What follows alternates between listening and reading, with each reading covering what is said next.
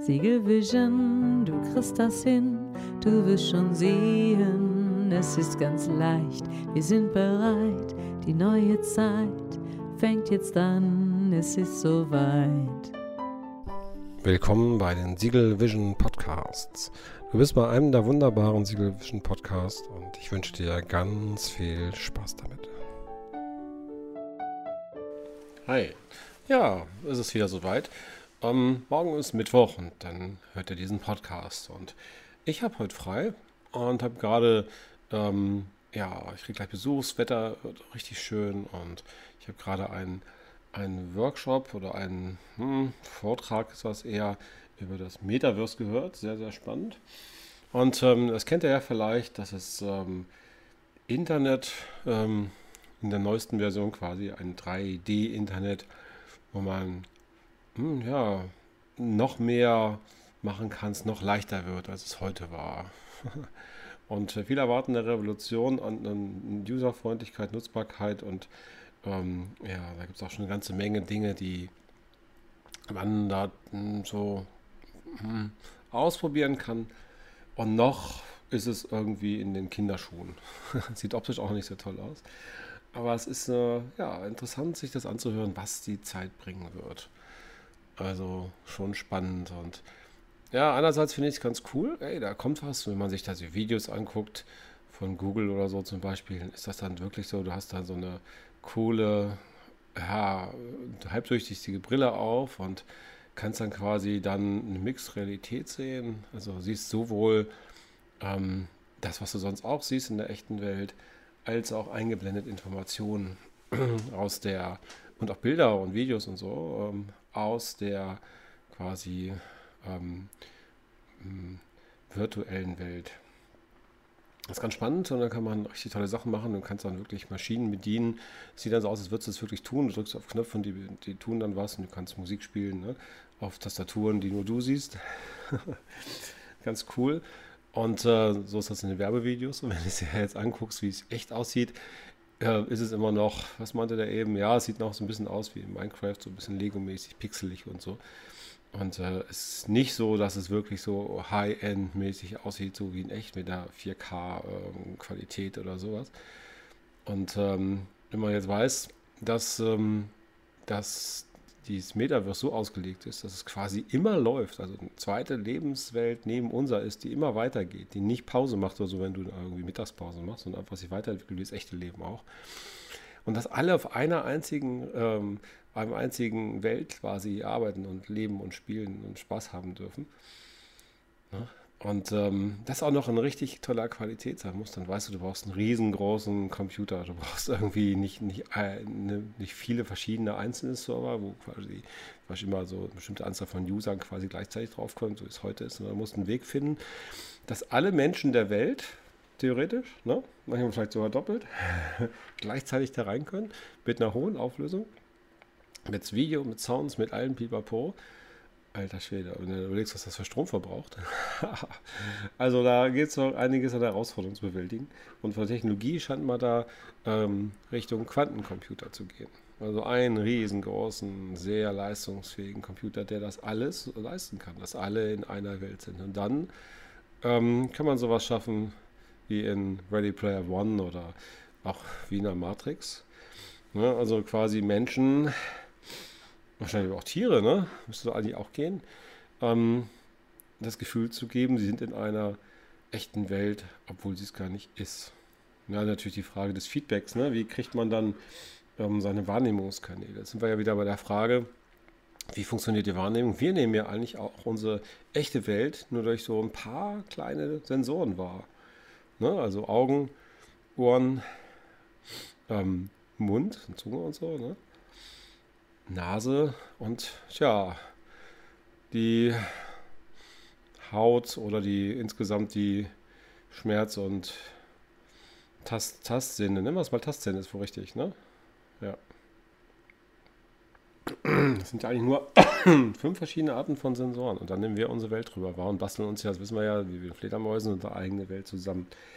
Ja, und wenn man jetzt diese fünf Sensoren vollständig, Entschuldigung, abbilden könnte, dass man quasi ein Feedback bekommt aus dieser virtuellen Welt auf all diese fünf ähm, Sensoren, dann kann ich mir schon vorstellen, dass das sehr realistisch aussieht. Wenn wir jetzt bei der Frage sind, wie, wie ähm, gut sieht es aus, dann sind wir ja nur bei dem Einsehen. Ne? Also wie ist die Optik? Also wie ist das Visuelle? Und allein dazu scheint man so ein Quantencomputing zu brauchen, um die ganze Menschheit da drauf zu kriegen. Also allein schon die Menschheit wegen und auch wegen, der Grafik.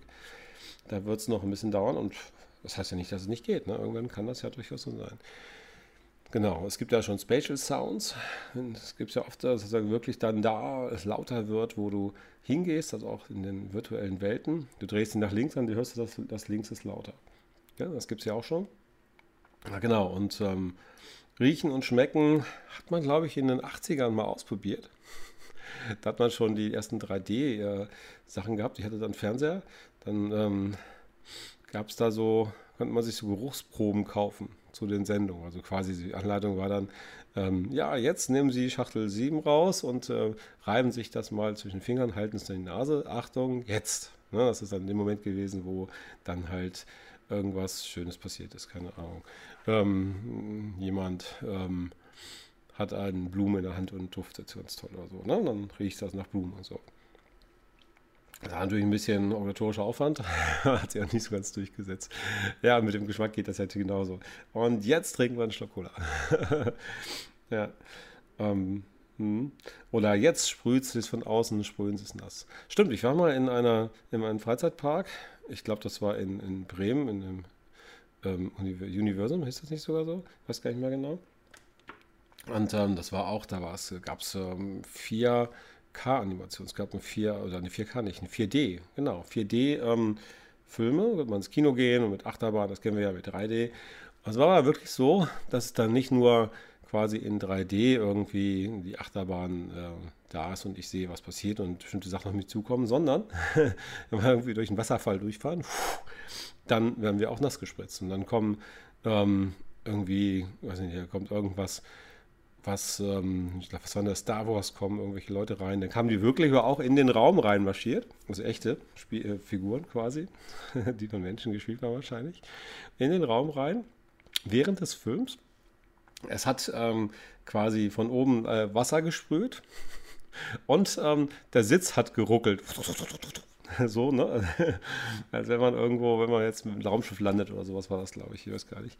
Oder wenn irgendwo irgendwelche Angriffe starten oder keine Ahnung, was da gewesen ist. Das gab es damals auch schon.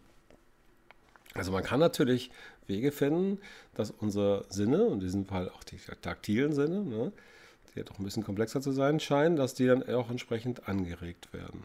Ne? Also das geht schon. Und ähm, man heute ist, ist ja, wie steuere ich denn so eine, so eine Welt? Bewege ich mich denn da? Ja, also natürlich viel visuell.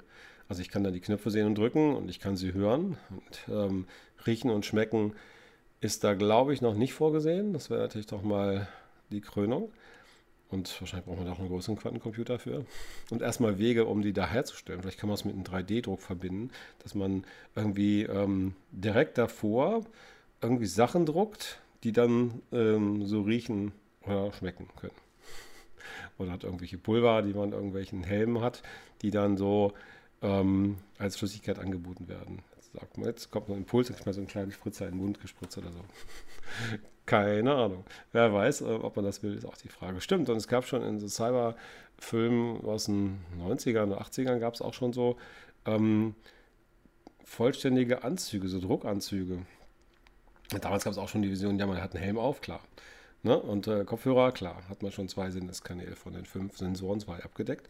Ja, dann hat man Handschuhe, ja, mit den Handschuhen kann man einerseits Dinge bewegen und ähm, andererseits kann man halt eben auch Feedback kriegen und dann spüren. Dann gab es diese Anzüge, die es auch in so Filmen wie Ready Player One und so gibt, wo man dann ähm, Druck und andere Empfindungen äh, im Anzug zurückgespielt kriegt. So. Also müsste man wahrscheinlich heute, wenn man das machen würde, so einen Ganzkörper quasi Tauchanzug anziehen. wie Neopren oder so. Und dann da ähm, wie so ein Taucher ähm, drin sein. Wenn man den ganzen Tag online sein soll und äh, quasi, wenn man rausgeht, ist ja Zeit verloren, da passiert ja irgendwas, wenn man Autorennen macht und die eine macht Pause, dann sind die anderen schon fertig mit Spielen und Fahren, ne? Kann man ja nicht machen. Wenn man dann ein Geschäft hat oder so und da kommt einer, man ist gar nicht da, dann kann man auch nichts verkaufen. Also schon spannend. Da müsste man ähm, tatsächlich ja in dieser Welt sich aufhalten und ähm, da den ganzen Tag sein. Da kann man nicht gleichzeitig in dieser Welt sein. Ich glaube, da wird was Verrücktes passieren. Noch gar keiner diskutiert jetzt. Ähm, wahrscheinlich gibt es dann Ansprüche an Klonen. Da würde ich wahrscheinlich sagen, naja, wäre doch viel cooler, wenn ich äh, in beiden Welten wäre. Also wenn ich so eine Art, ähm, nicht ein Chatbot hätte, sondern irgendwie ein Metabot, der dann hier rumsaust und dann, dann quasi meine Entscheidungsinformationen ähm, hat. Also quasi eine, eine KI, die so denkt wie ich. Stimmt, da wird es wahrscheinlich irgendwann so ähm, eigene KIs geben, wo man sagen kann, okay, hier sind die Regeln. Mit irgendwelchen Mechanismen, wo sagen kann, komm, wir scannen deinen Kopf. Und äh, das sind deine Entscheidungsstrukturen, so, hier, guck, ne? in diesem Datenkristall oder wie man das dann ist, irgendwas Großes, wo viel reinpasst vermutlich, obwohl, manche Strukturen äh, setzen sich aus wenigen Grundparametern zusammen, also wer weiß, ich brauche gar nicht so viel Platz. Und ähm, dann wird die KI dann in meinem Sinne arbeiten und handeln. Dann kann ich nämlich doch essen gehen und vielleicht auch mal in die Sonne raus und so ein bisschen meinen äh, physischen Körper was gut tun und so. Ähm, und trotzdem läuft mein Business in der, im Metaverse weiter. Ne? Ansonsten, wie soll ich das machen? Dann bräuchte ich Angestellte. Dann bräuchte ich quasi, ja, wenn das ohne KI müsste man tatsächlich dazu handeln, als hätte man irgendwie ein Büro ne, oder irgendwie ein Office irgendwo, irgendwo in einer anderen Stadt, wo man kurz hingeht und da muss man halt immer sehen, dass einer da ist, also wirklich Leute anstellen. Das wird wahrscheinlich auch die Idee sein, dass man statt KIs einzusetzen, Menschen anstellt, aber ich bin sicher, dass KIs sich auch dadurch setzen. Also habe ich ja irgendwann vielleicht tatsächlich die einen, die dann ähm, den ganzen Tag in der, also im Metaverse sind, ne, Internet der neuen Version und da arbeiten und leben und Spaß haben und so. Und ähm, dann gibt es die anderen, die arbeiten leben lassen in dem Metaverse und in der echten Welt einfach in der Sonne liegen und surfen gehen oder, oder einfach am Wasser sitzen und mit anderen Menschen quatschen und sich gut gehen lassen.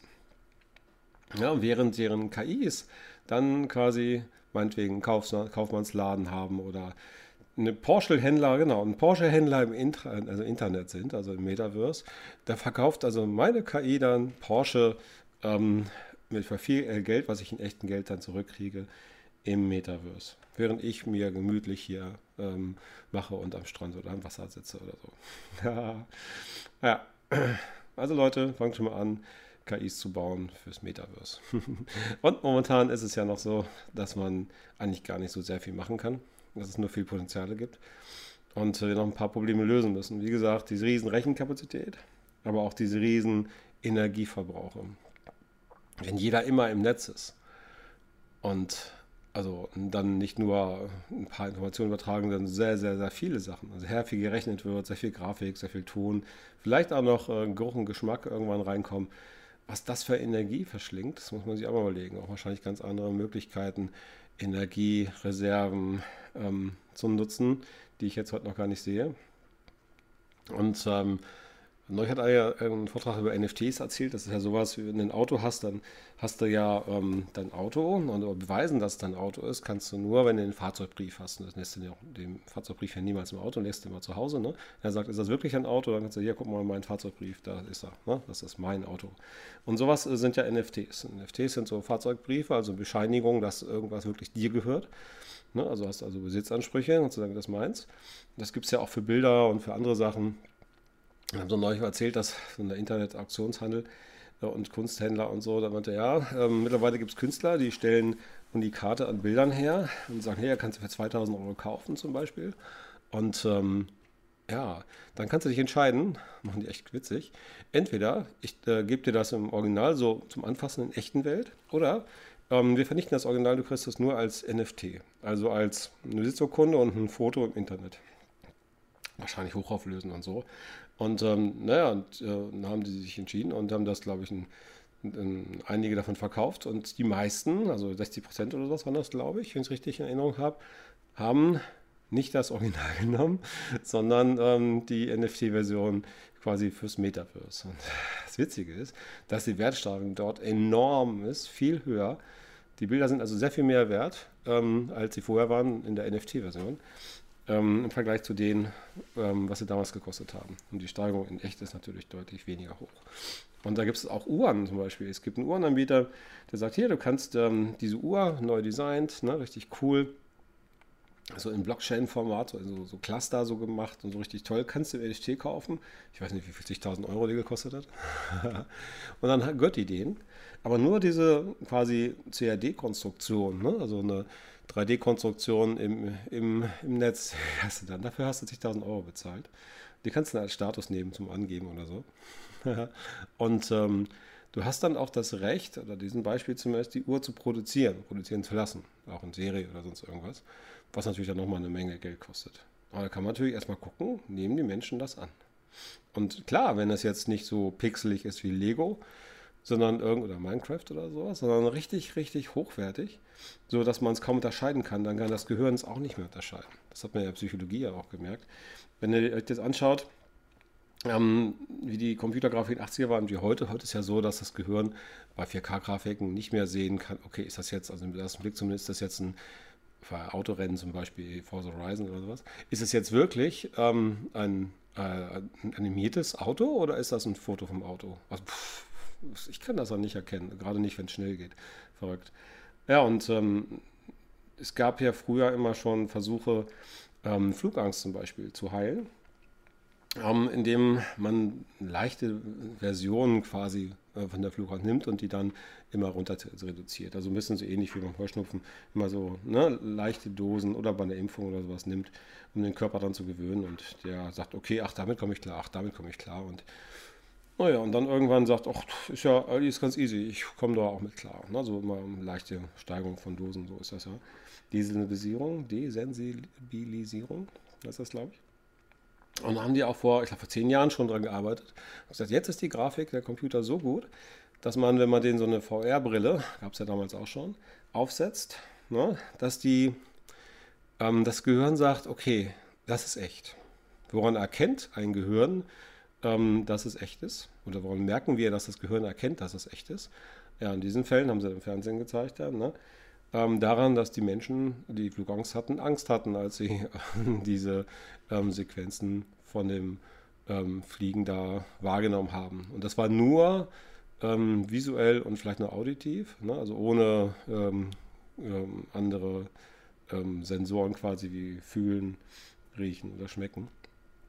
Und dadurch konnten sie halt ganz kurz da reingehen und gleich wieder raus. Ne? Und das Bild vielleicht auch kleiner machen und dunkler. Und so ganz, ganz, dass es wirklich nur einen daran erinnert und man sofort wieder rausgeht. Also bevor der Körper wirklich reagieren kann, ist man schnell wieder draußen und dann ist man sofort wieder entspannt. Also es ist wirklich nur so Aufflackern der Situation vortäuschen. Aber das Gehirn entscheidet das dann. In dem Moment, wo es sagt, okay, ja, es sieht echt aus, ne, dann reagiert es auch echt. Das war vor vielen Jahren schon so und das wird jetzt auch so sein. Und äh, wenn dann irgendwann das Metaverse so weit ist, dass es ähm, die Auflösung auch wirklich übergreifend darstellen kann, nicht nur für eine kurze Szene, sondern naja, komplett, dann wird unser Körper glauben, dass es echt ist. Das ist schon klar. Ne? Ich bin jetzt nicht sicher, ob wir das hier hinkriegen werden, weil die Energieressourcen und das Quantencomputing, die Quantencomputing so hoch sind, dass es interessant ist, das zu machen. Also mal gucken. Und ähm, naja, wir haben in letzten Jahrzehnten so viele Sachen gemacht, wo eigentlich kaum jemand sagte, ja, das glaube ich, dass das kommt. Und daher, meine Einschätzung ist, alles, was möglich ist, wird irgendwann da sein. Und, und meine Erfahrung ist quasi auch aus dem Projektleitungsbereich, ähm, naja, solche Sachen dauern meistens einfach länger, als man denkt. Ne? Und oftmals sind sie schon da und brauchen so einen Trigger. Und ähm, wann das sein wird, ist schwer vorauszusagen. Aber ja, gut, gehen wir davon aus, es könnte kommen wenn wir Energieprobleme und Computing-Probleme gelöst haben und noch ein paar andere Sachen, dann wird es auf jeden Fall eine neue Erfahrung werden in der Welt und könnte auch die Welt verändern. Ja, und es könnte auch sein, dass es einfach gar nicht kommt. Dass es einfach jetzt so ein Bereich ist, wo man sich ausprobiert und wo man ähm, reinschnuppert, wo es vielleicht andersrum dann so ist, dass bestimmte Erfindungen aus dieser neuen Welt, nehmen wir es mal, dann in unsere Alltagswelt zurückkommen. Zum Beispiel irgendeine Tracking-Brille, wo man halt doch zusätzliche, wie Google Glasses, ne, zusätzliche Informationen dann einfach mitbekommt. Ja, dann siehst du irgendwie ähm, einen Sonnenuntergang und siehst dann, siehst dann bestimmte Informationen dazu. Oder ähm, du bist im Urlaub und ähm, bist äh, auf Forteventura oder ähm, auf Lanzarote und da ähm, ist irgendwo ein Vulkan, die du anschaust, dann kannst du vielleicht da sehen, wie es da unter aussah oder wie es früher aussah oder wie das ist in Rom und siehst vielleicht durch die Brille dann gleichzeitig in echt, wie das damals aussah zur Hochzeit der Römer oder sowas. Ne? Sowas kann ich mir gut vorstellen und ich weiß nicht, wie ihr das seht. Aber wir wirklich eine Zeit haben werden, wo wir die größte Zeit unseres Tages, jeden Tag äh, in einem, im Netz sein werden, das glaube ich nicht und wissen tue ich es nicht. Also, was meint ihr? Gute Sache, um drüber nachzudenken. Hm? Macht's gut. Ciao. Siegelvision, du kriegst das hin, du wirst schon sehen, es ist ganz leicht, wir sind bereit, die neue Zeit fängt jetzt an, es ist soweit.